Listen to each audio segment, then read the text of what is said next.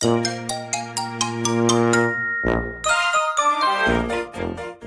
やとすみおの Survival Life in Canada 皆さんこんにちは。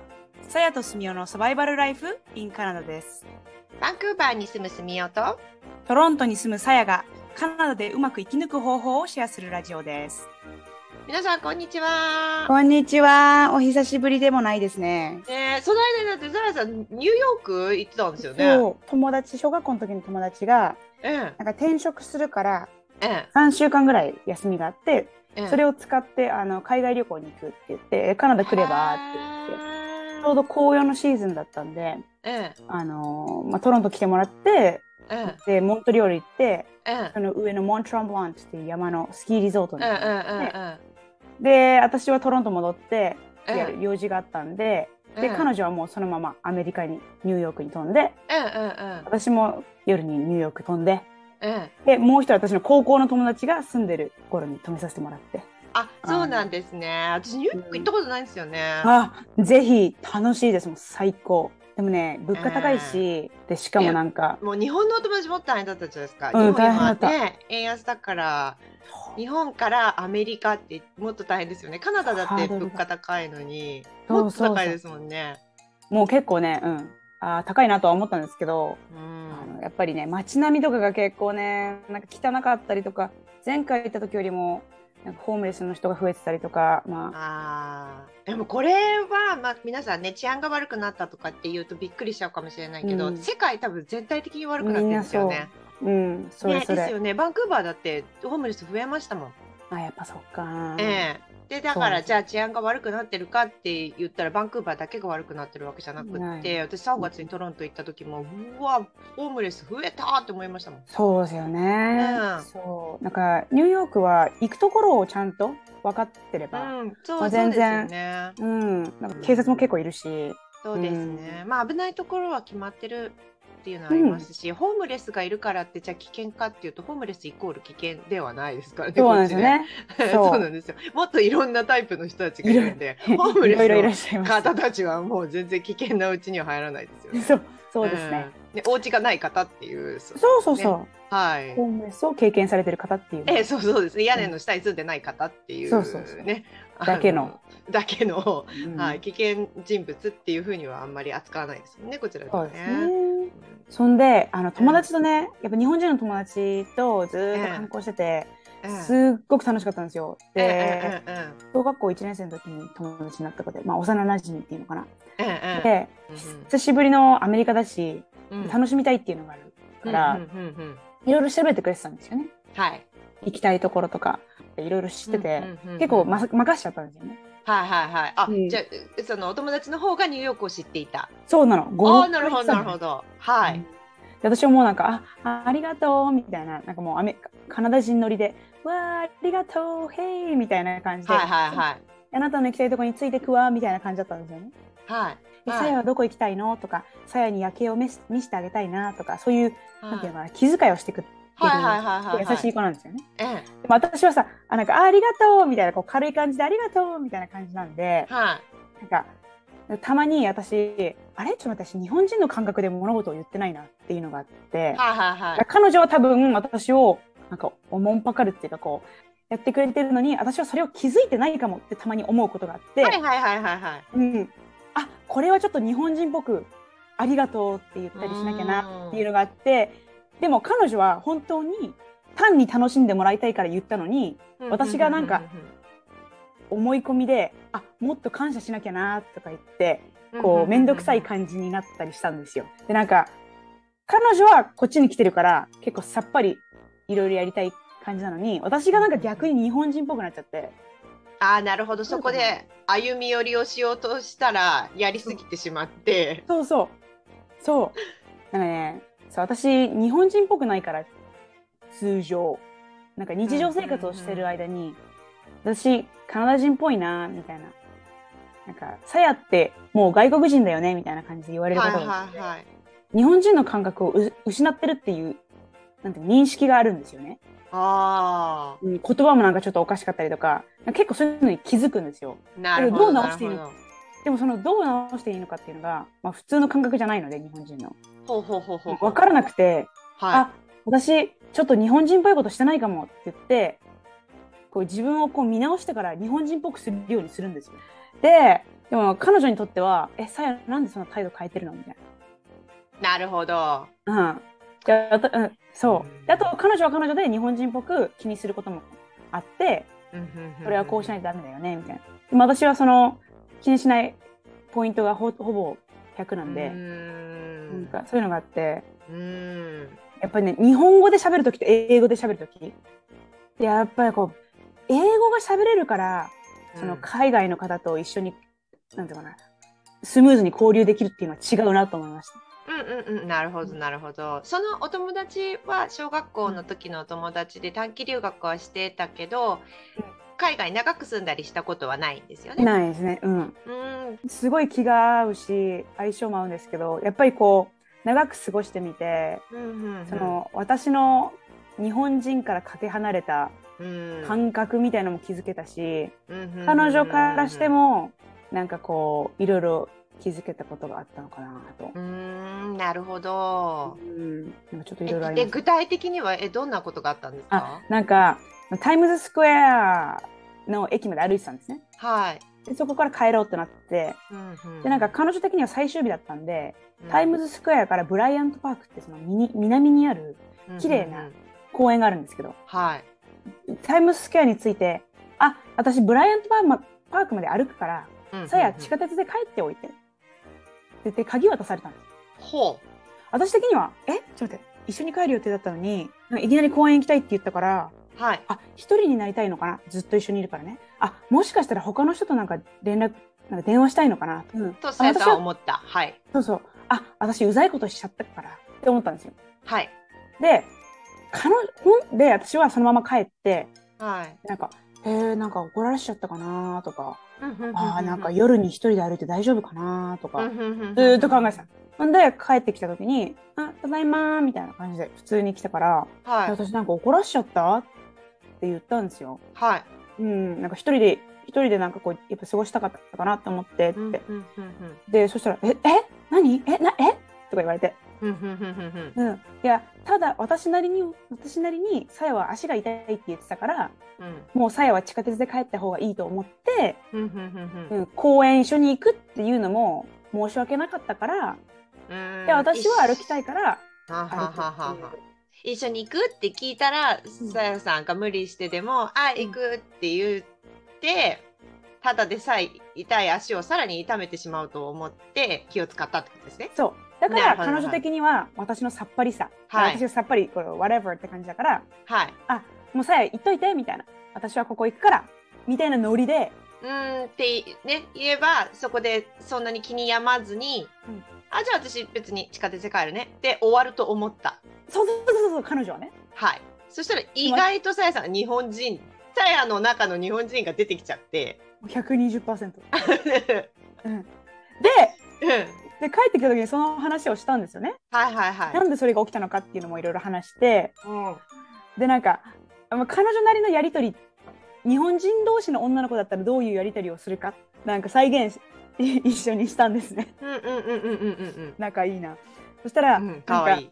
で日本人の女の子だったら「あさやなんか足が痛いって思うからじゃあもうほら地下鉄の駅も近いしこのまま、やっぱり人も多いから安全だしとりあえずお家帰っといて帰ってもいいんじゃない？みたいな。ごめん笑っちゃった。あロールロールプレイ笑っちゃった。ごめんん。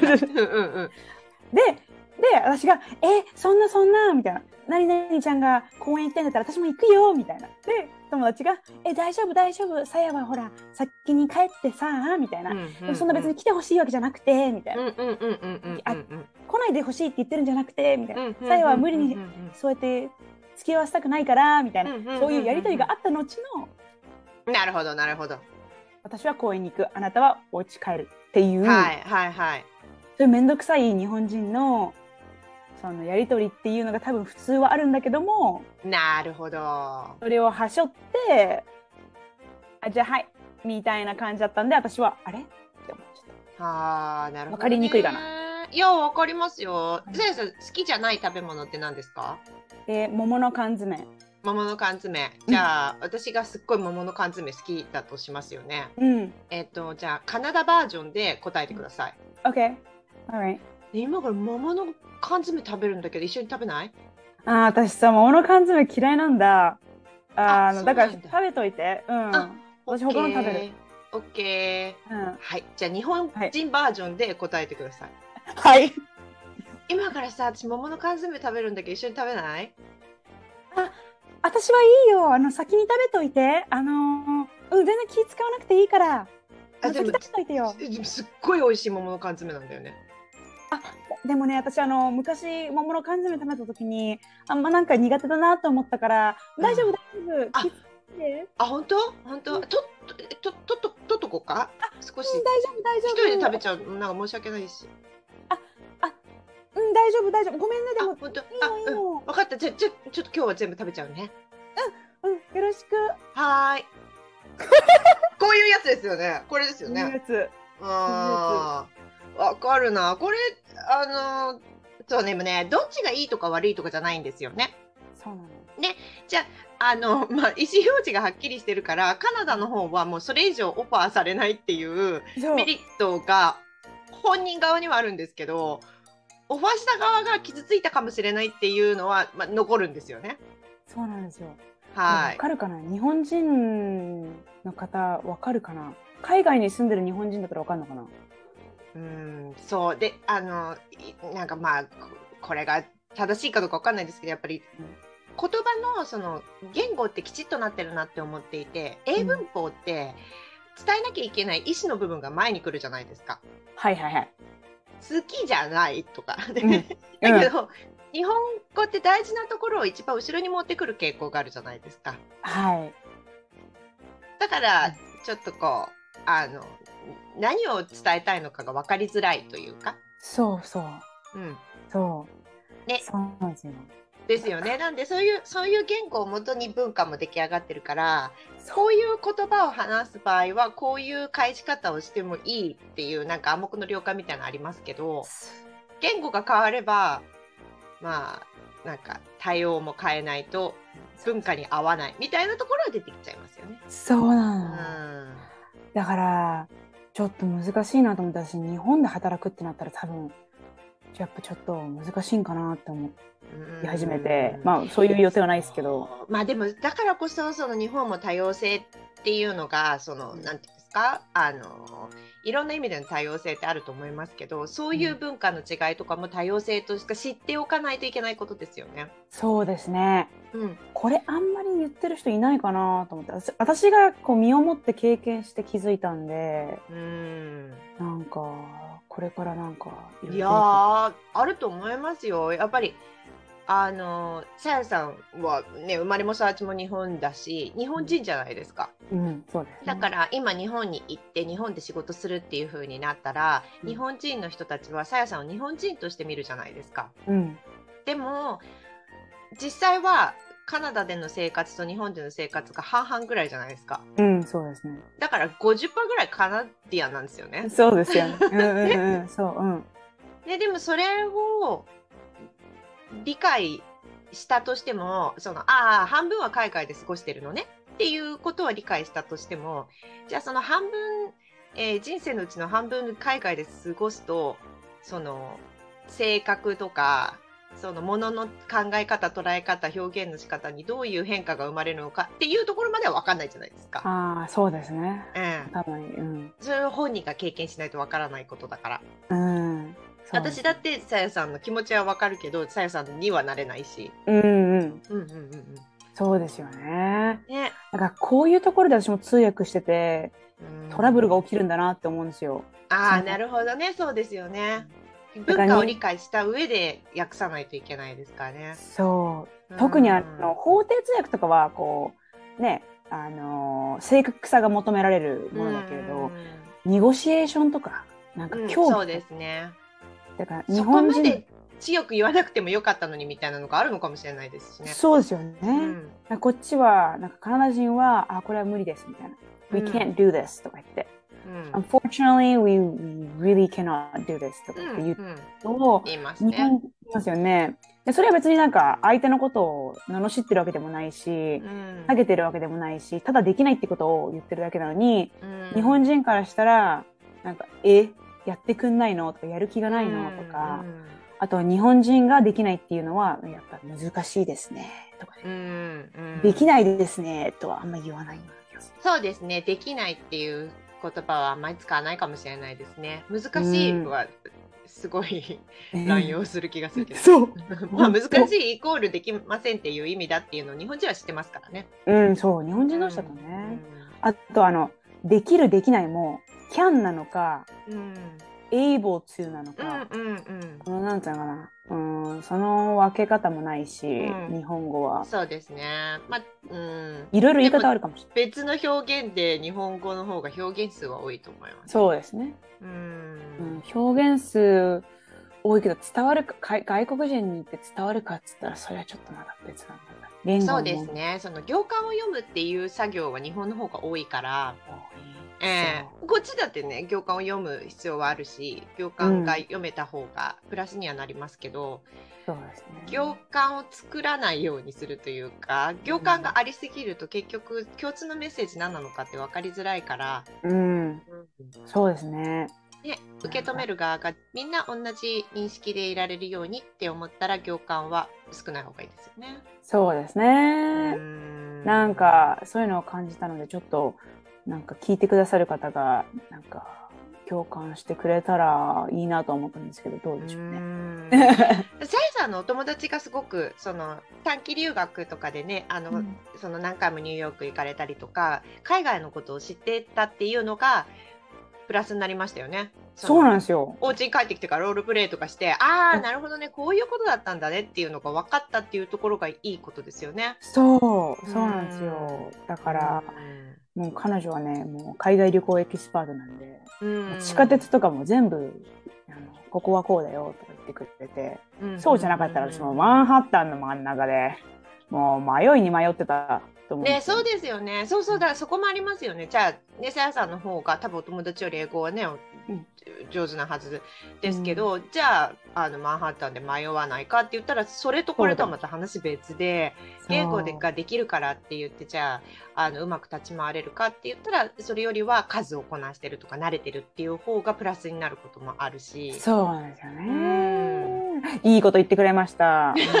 じゃああの多様性を知るとかっていうのは結局自分が出ていっていろんな人に会っていろんな世界で生きてる人がいるんだっていうのを知ることでしかわからないですからね。そうですね。で、しかもなんかコミュニケーションでハテナハテナみたいのが、この人何言ってんねんとかいうのがあったとしても、うん。こういう考え方もあるだろうな、こういう言い方があるんだろうなっていうのを学ぶ機会として捉えることができれば、うんうんうんうんそうですね。ね、うん、いいこと広がるんですというわけで今回も最後までお付き合いいただきありがとうございます。さやとすみおのサバイバルライフインカナダ。オンタリオ州公認法廷通訳と、私立高校専門留学エージェントのさやと、中高生のためのオンライン国際交流サークルの運営とカナダの学校スタッフのすみおがお送りしました。お便りやお問い合わせ先は概要欄をご覧ください。また次回お会いしましょう。バイバーイバイバーイ